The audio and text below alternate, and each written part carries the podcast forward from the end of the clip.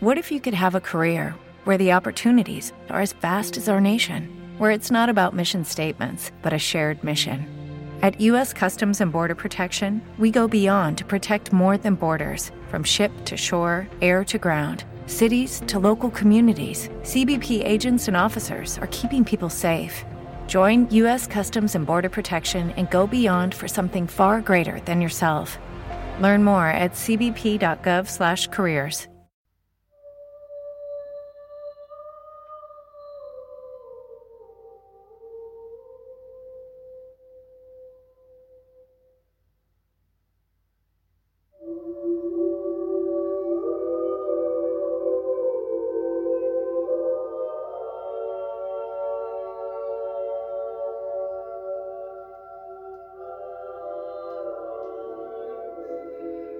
Buenos días, queridos oyentes de Radio Viajera. Os saludamos como cada semana desde nuestro programa Marcos Planet. Hoy tendremos ocasión de hablar acerca de Howard Phillips Lovecraft, un extraordinario e incomprendido a la vez escritor del llamado terror cósmico, en el género de, la ficción, de quien ya hemos hablado en otro capítulo dedicado a su vida y su obra. En esta ocasión lo hemos titulado Lugares y películas que debes conocer si eres seguidor de Howard Phillips Lovecraft. Os recomendamos leer el capítulo anterior en el blog, en marcosplanet.blog, que es seguro que, que no nos va a decepcionar, porque es un artículo de iniciación al mundo de Lovecraft, donde intentamos resumir bastante ese viaje cósmico, así se titula, un viaje cósmico hacia el mundo de Lovecraft. Pues bien, en esta ocasión os vamos a comentar que al igual que la Universidad de Miskatonic, otra de las más famosas creaciones de Lovecraft fue el Arkham Asylum, un inquietante manicomio que aparece en The Thing on the Doorstep, la cosa en el umbral. En el año 1937 la escribió y en algunos relatos más. Se cree que el lugar, el Arkham Asylum, fue inspirado por el Hospital Estatal de Danvers para dementes, situado en Danvers, Massachusetts, Estados Unidos. La cosa en el umbral forma parte del universo de los mitos de Tulhu, explicado en un capítulo anterior. Ya, ya os lo hemos referenciado al inicio, es un viaje cósmico hacia el mundo de Lovecraft, el, otro, el título del otro capítulo, y en él iniciamos eh, una, introducción a los mitos de Tulhu. Ya os explicamos también que esta denominación es muy peculiar, es algo que el autor, que Lovecraft quiso definir mm, de una manera vaga, como que la garganta humana no estaba preparada, no está preparada para pronunciar eh, este sonido gutural procedente del fondo del océano. El origen en la perdida ciudad submarina de Riley del monstruoso semidios Tulhu, que algunos pronuncian Tulu, Kazulu, en fin, hay para todos los gustos.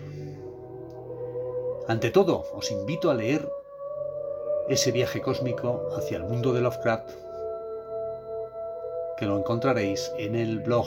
A continuación relacionamos esa serie de lugares que es imprescindible visitar, pues sirvieron de inspiración a Lovecraft para elaborar sus fantásticas historias. El primer lugar es el Hospital Estatal de Danvers para Dementes, que dispone de una estructura gótica sobrecogedora, inaugurada en 1878 en la zona rural de Massachusetts. Thomas Story Kirkbride fue el diseñador y creó un edificio central con cuatro alas. Antepuso sobre todo las vistas y los paisajes a todo lo demás, pues los facultativos pensaban que así contribuían a la tranquilidad y consuelo de los pacientes.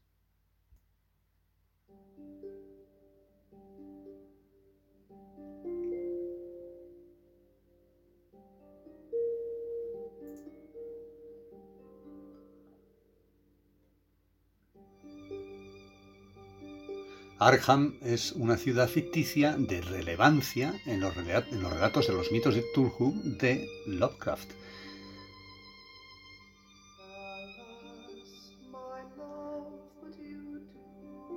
Y es una ciudad que forma parte del llamado Triángulo de Lovecraft, en el que también se encuentran Dunwich e Innsmouth, a las cuales dedicó correspondientes relatos. En la década de 1790, los pacientes de salud mental solían ser recluidos en sótanos de hospitales o bien encadenados por la cintura o los tobillos a los muros de celdas de reducidas dimensiones. Pero en la década de 1930, los activistas Thomas Kirkbride, mencionado hace un momento, y Dorothea Dix lucharon por el tratamiento médico digno de los enfermos mentales, internándolos en un entorno más adecuado para la sanación.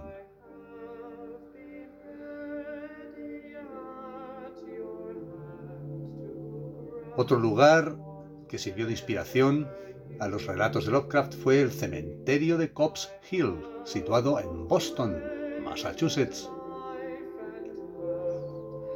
El cementerio de Copp's Hill, del año 1659, es el segundo en antigüedad en Boston. Lovecraft lo utilizó como escenario para ambientar diversos momentos de su novela, bueno, de su relato, titulado Pixman's Model, el modelo de Pickman. La historia de un pintor que dibuja escenas espantosas en sus lienzos. Lo inquietante es que tomaba como modelo escenas reales. El terreno del cementerio de Copp's Hill contiene muchas tumbas notables, incluidas las del reverendo puritano Cotton Mather en la Nueva Inglaterra colonial. Aparte de como prolífico autor de ensayos y panfletos, Cotton destacó por realizar experimentos de hibridación vegetal y promovió la vacunación, aunque se le recuerda ante todo por su participación y apoyo en los infames juicios de Salem por brujería. En la época de Lovecraft el cementerio estaba abandonado, en estado ruinoso, con las lápidas cubiertas de maleza distribuidas siguiendo una asimetría antinatural, lo que es más que, probable, más que probable que fascinara al autor.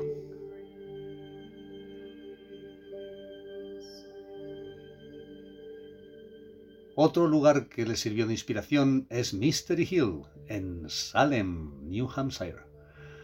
Conocido como el Stonehenge de América, se comenta que el propio Lovecraft visitó esta ubicación antes de escribir su popular cuento titulado El horror de Dunwich. Lo cierto es que hay escasa información sobre estas piedras. Se dice que tienen más de 4.000 años de antigüedad y que es probablemente la construcción más antigua de los Estados Unidos.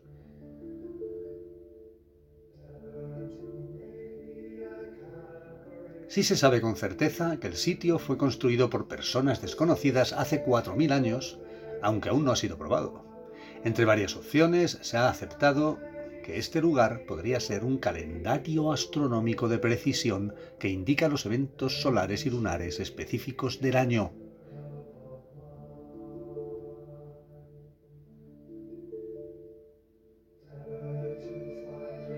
Pero los expertos en Lovecraft consideran el Stonehenge de Estados Unidos con escepticismo. Proponen que es simplemente una prensa de sidra de la era colonial. la piedra del altar con su canal grabado alrededor, creen que no es más que el lugar donde se escurría el jugo de la manzana, que no es para recoger la sangre de algún sacrificio. Un episodio de la serie de investigación Where of What, presentado por William Shatner, titulado Human Pop Cycle, presenta este argumento así como otras teorías sobre los orígenes del Stonehenge de Estados Unidos.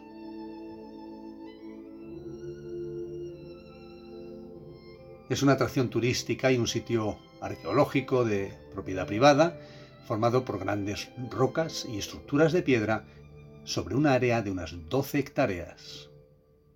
Situado en Salem, New Hampshire, en Estados Unidos, forma parte de una, una red de actividades de recreo que incluyen eh, senderos con raquetas de nieve y, por ejemplo, una granja de alpacas, nada menos.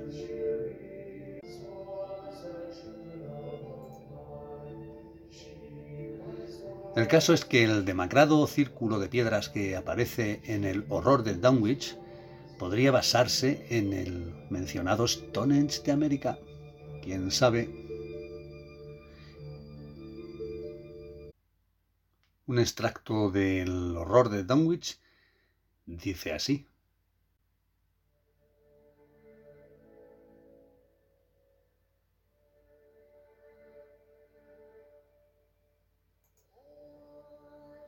El viernes por la mañana, Armitage, Rice y Morgan partieron en automóvil hacia Dunwich y llegaron al pueblo alrededor de la una de la tarde. El día era agradable, pero incluso bajo la luz del sol más brillante, una especie de silencioso temor y presagio parecía cernirse sobre las extrañas colinas abovedadas y los profundos y sombríos barrancos de la asolada región. De vez en cuando, en la cima de alguna montaña, se podía vislumbrar un demacrado círculo de piedras contra el cielo.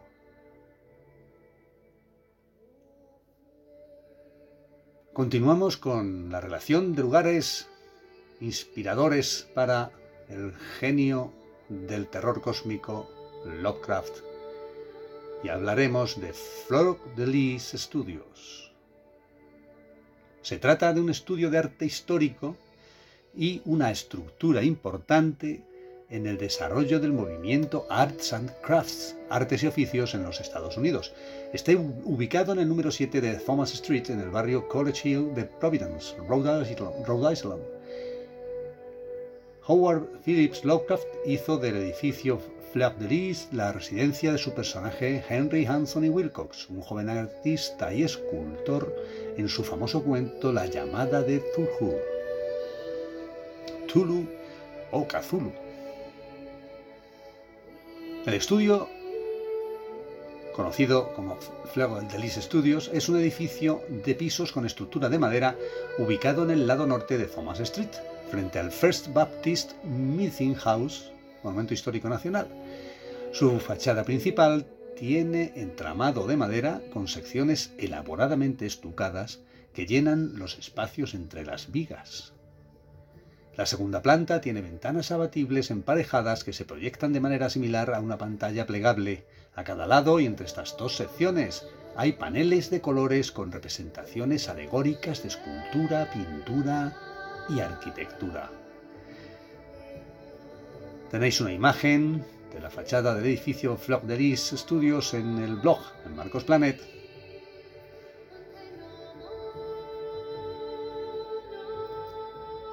El siguiente lugar inspirador es la casa de Stephen Harris en Providence, Rhode Island.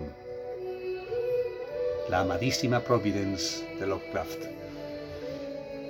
La casa fue construida por el comerciante de Providence Stephen Harris sobre un antiguo cementerio de hugonotes franceses. El nuevo hogar acarreó muy mala suerte a Harris y a su familia. Tan pronto como terminó la construcción, se dice que el comerciante comenzó a sufrir una crisis financiera después de perder varios de sus barcos mercantes en la mar. Hannah, la esposa de Stephen, tuvo varios hijos que nacieron muertos, la leyenda local dice que Hannah también perdió la cabeza y quedó confinada en el ático hasta su muerte en 1789. A medida que la vida continuaba por su camino maldito para la pareja, la esposa de Harris se volvió loca y fue aislada en el piso superior de la vivienda. La leyenda local cuenta que se la podía escuchar despotricar en francés, un idioma que no conocía.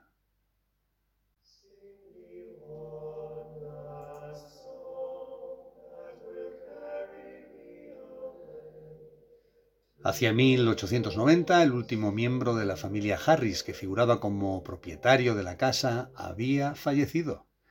En ese momento también había una copropietaria llamada Sofía Babbitt que vivía con su cuidadora, que se llamaba Lillian Phillips.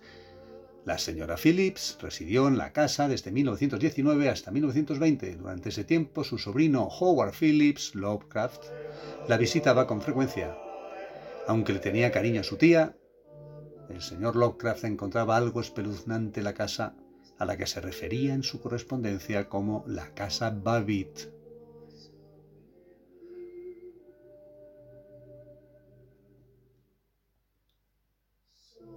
Esta jugaría un papel protagónico en la mencionada historia de Sunnet House, la casa rechazada o evitada, publicada en una edición de 1937 en la archiconocida revista Pulp Weird Tales.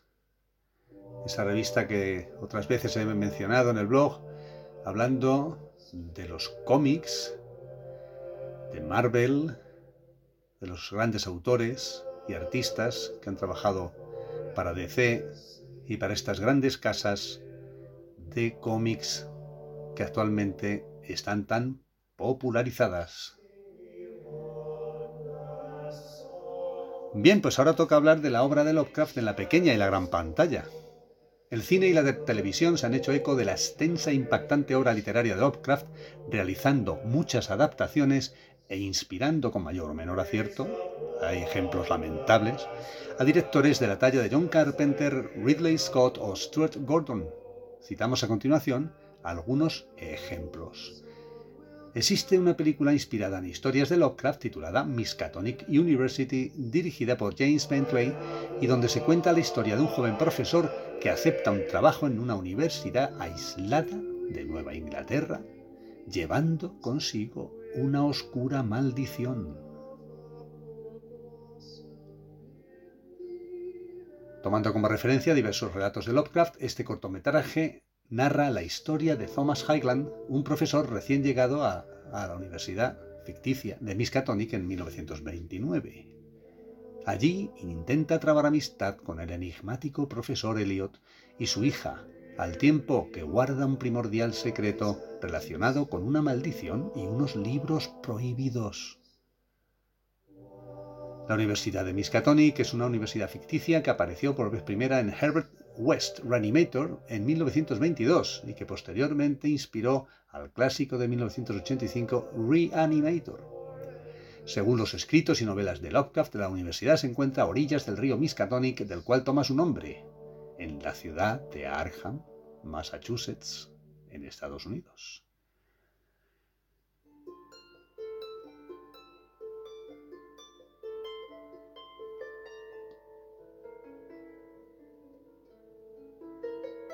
Últimamente, la maquinaria de la mercadotecnia ha elaborado multitud de productos inspirados en los relatos de Lovecraft, no solo en los muy conocidos juegos de mesa de Cthulhu, sino también en películas y series como Beach House, Color Out of Space o la reciente serie de HBO Territorio Lovecraft. La película Intersect se estrenó en el Boston Sci-Fi Film Festival del año 2020 y en ella intervienen James Morrison de las series 24 y Twin Peaks, no sé si recordáis, Jason Spisak, que actuó en Star Wars Clone Wars, y el biólogo Richard Dawkins, autor de The God Delusion, como la voz de la inteligencia artificial de la máquina. En la trama del film Intersect, un grupo de jóvenes científicos de la Universidad de Miskatonic inventa una máquina del tiempo solo para darse cuenta de que están siendo manipulados por fuerzas invisibles que provienen de otra dimensión. La biblioteca de Miskatonic atesora numerosos libros arcanos, entre los que se encuentra un ejemplar del Necronomicon, grimorio de origen árabe transmisor de conocimientos ocultistas, mencionado en muchos de los relatos de Lovecraft. Los grimorios eran manuales donde se recogían todo tipo de conocimientos, recetas sanadoras, rituales mágicos y hechizos, descripciones de los astros, leyendas populares, invocaciones para combatir a los espíritus malignos o invocaciones a los demonios. La biblioteca de la Universidad Ficticia de Miskatonic, ideada por Lovecraft, almacena en, su ideario curiosidades que abastecieron un museo. Su dinero fundó un instituto y sus libros acabarían constituyendo una inmensa biblioteca.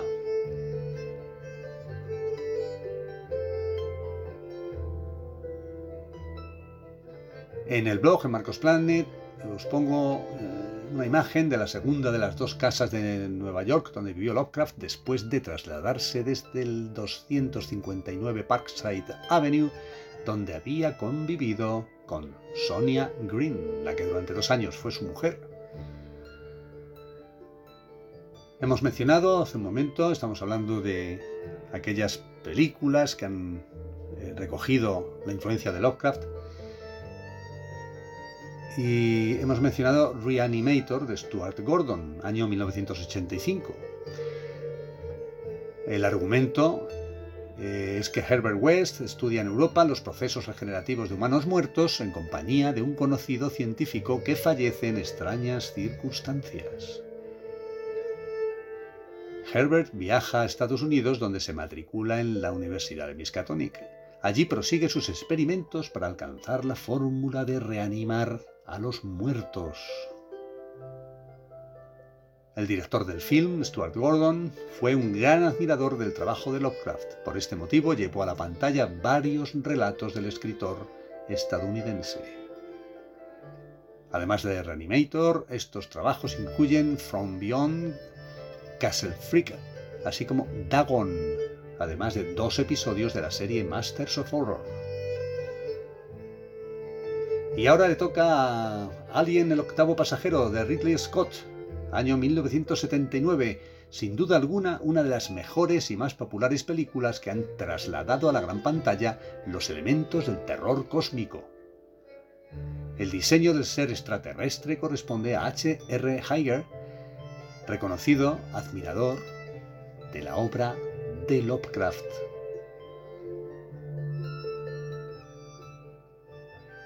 Hay escenas de las que pongo algún fotograma en el blog, como la de Alien el octavo pasajero, donde se ven unos láseres azules que aparecen mientras eh, descubren los eh, embriones de los alien.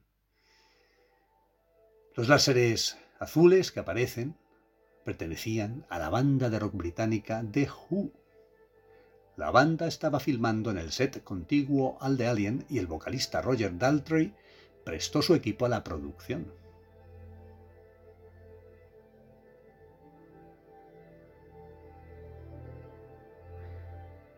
La historia de, de Alien, que cuenta el guionista Dan O'Winon, discurre por caminos filosóficos estableciendo hipótesis sobre aquellos terrores asentados en lo más profundo de la mente humana, es ahí donde Alien el octavo pasajero confluye con ese particular universo de horror cósmico donde Lovecraft inserta el terror a lo desconocido en lo más íntimo de nuestros miedos existenciales.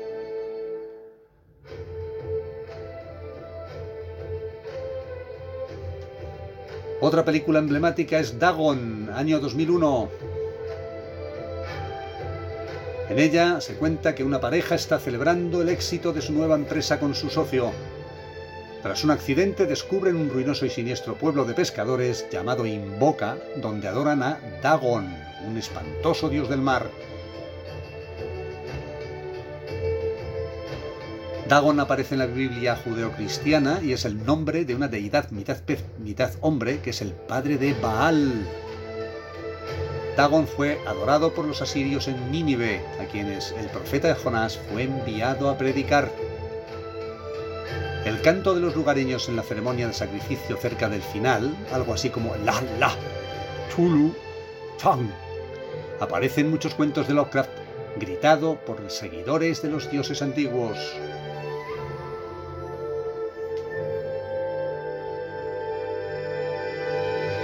El horror de Dunwich, año 1970. En la ciudad de Luisiana, una madre soltera de 35 años da luz a un bebé humano y a un monstruo en casa del malvado Whiteley. Diez años más tarde, el doctor Henry Armitage y su profesor ayudante descubren que la página 751 del Necronomicon ha desaparecido y que la Hermandad Negra quiere resucitar al guardián de la puerta, llamado Yog Sothoth, para habilitar un portal que sirva de entrada a demonios y dioses antiguos.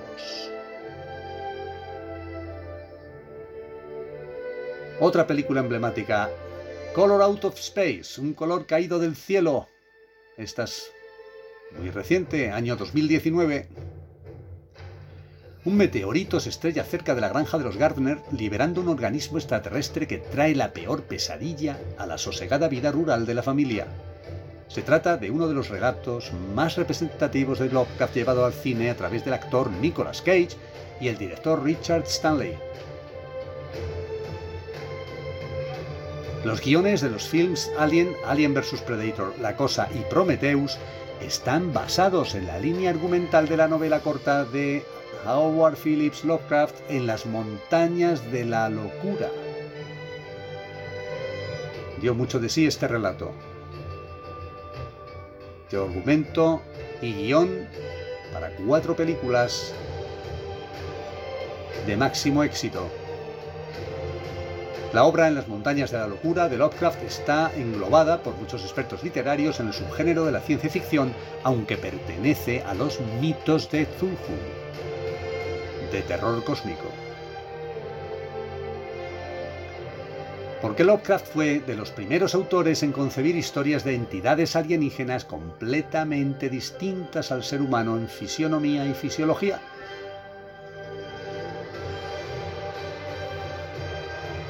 El dios primigenio Tulu cuyo nombre designa todo el ciclo mitológico Lovecraftiano, pertenece a una raza alienígena de gigantes antropoides dotados de alas cuya cabeza es semejante a la de un pulpo. El dios primigenio Tulu reside en su sede durmiente de la ciudad de Riley, pronunciado Rillie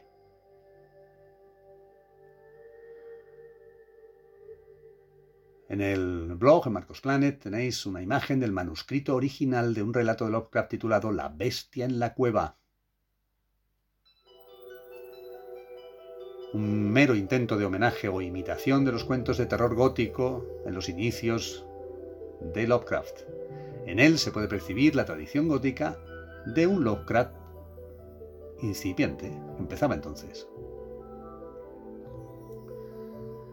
Hay una frase suya que me gusta y la tengo publicada en el, blog y dice, he aprovechado las sombras que van de mundo en mundo para sembrar la muerte y la locura. Hay que tener en cuenta el espíritu lóbrego y bastante deprimente o deprimido de Lovecraft. En 1921, a los 31 años, la muerte de su madre le afectó como un mazazo Luego conoció a la escritora y empresaria Sonia Green, con quien se casó trasladándose ambos a Nueva York, pero el matrimonio fracasó a los dos años. Lovecraft desarrolló un profundo rechazo por la vida neoyorquina, incrementándose aún más su racismo latente, por lo que decidió volver a la Providence natal, donde compartió con sus tías el resto de su vida. Durante su estancia en Nueva York, Lovecraft intercambiaba correspondencia con autores como Robert E. Howard, el autor de la saga de Conan el Bárbaro, por ejemplo, Robert Bloch, Clark Gaston Smith o August Derleth, que fue su editor, el editor de Lovecraft.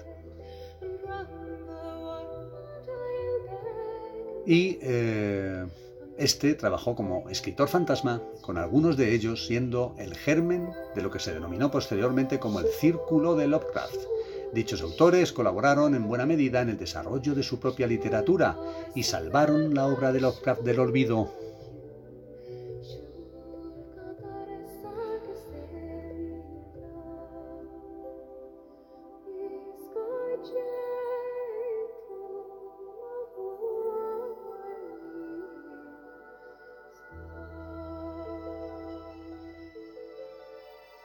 Lovecraft solía dar largos paseos nocturnos y sentía en su interior una profunda sensación de soledad y frustración. Fue por entonces cuando escribió sus obras más significativas, como La llamada de Zulhu, En las montañas de la locura, el caso de Charles Dexter Ward, publicando en vida varias de sus obras en la revista estadounidense de género pulp Weird Tales como la pionera Dagon o Dagon. Asimismo cultivó la poesía, el ensayo y la literatura epistolar, sobre todo, porque la poesía y el ensayo no tuvieron demasiado éxito, en su caso. Mantuvo correspondencia con sus colegas escritores durante años, dejando una colección que suma miles de cartas. Algunos estudiosos de Lovecraft afirman que más de 100.000. Arkham House, la editorial fundada por dos seguidores de Lovecraft, August, August Derleth y Donald Wandrey, publicó un millar de sus epístolas. Y sí, la editorial se llamaba Arkham House, como la ficticia ciudad. Hay una serie de curiosidades del genio literario de Lovecraft que quería comentar antes de terminar. Por ejemplo, que sentía debilidad por los helados y por los gatos. Convivía con un gato negro y según sus propias palabras, no me disgustan los perros más de lo que lo hacen los monos, los seres humanos, los comerciantes, las vacas, las ovejas o los pterodáctilos, pero por los gatos tengo un particular respeto y afecto desde los primeros días de mi infancia.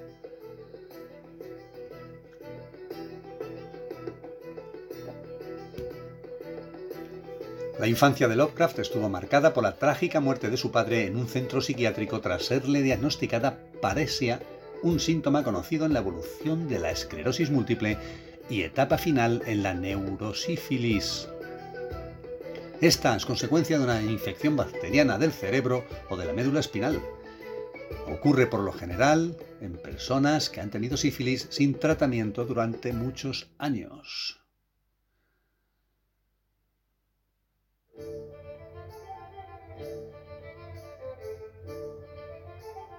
Aparte de otras lacras, Lovecraft nunca se llevó bien con su madre, Sarah Susan Phillips, una puritana ultraconservadora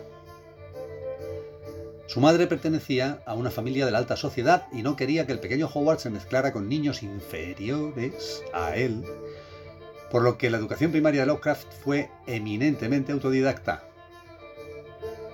Sara privaba además a su hijo de cualquier manifestación afectiva y muchos consideran este el origen del comportamiento retraído y asocial que el escritor mostraría durante toda su vida.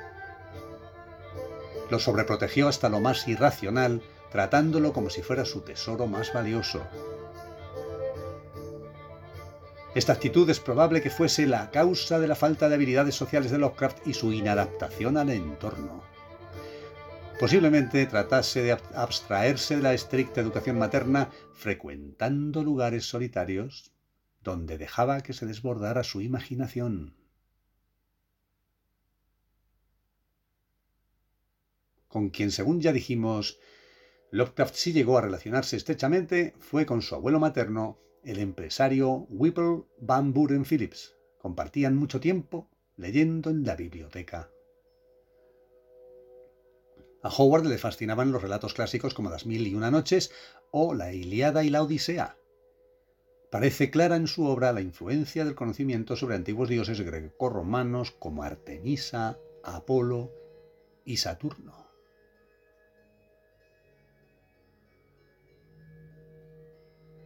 En realidad, Lovecraft fue un niño superdotado que podía leer poesía con tan solo dos años de edad y que escribía ya textos propios a los seis o siete años.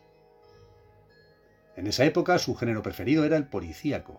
A los trece años era un admirador incondicional del personaje Sherlock Holmes y creó la agencia de detectives de Providence. A la edad de 15 dio, eh, dio luz su primer relato, o vio la luz su primer relato, La bestia en la cueva. Cuando contaba 16 años escribió una columna de astronomía para el Providence Tribune.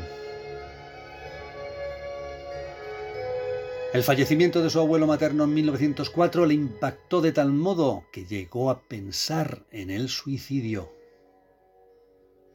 Sin embargo, la fuerza interior llevó a Lovecraft a soportar estoicamente las circunstancias adversas que rodearon su vida. Tenía un fundamento sólido y era su pasión por escribir. Los temas de fondo que impregnaban su obra eran siempre macabros y parecían salidos de una mente torturada.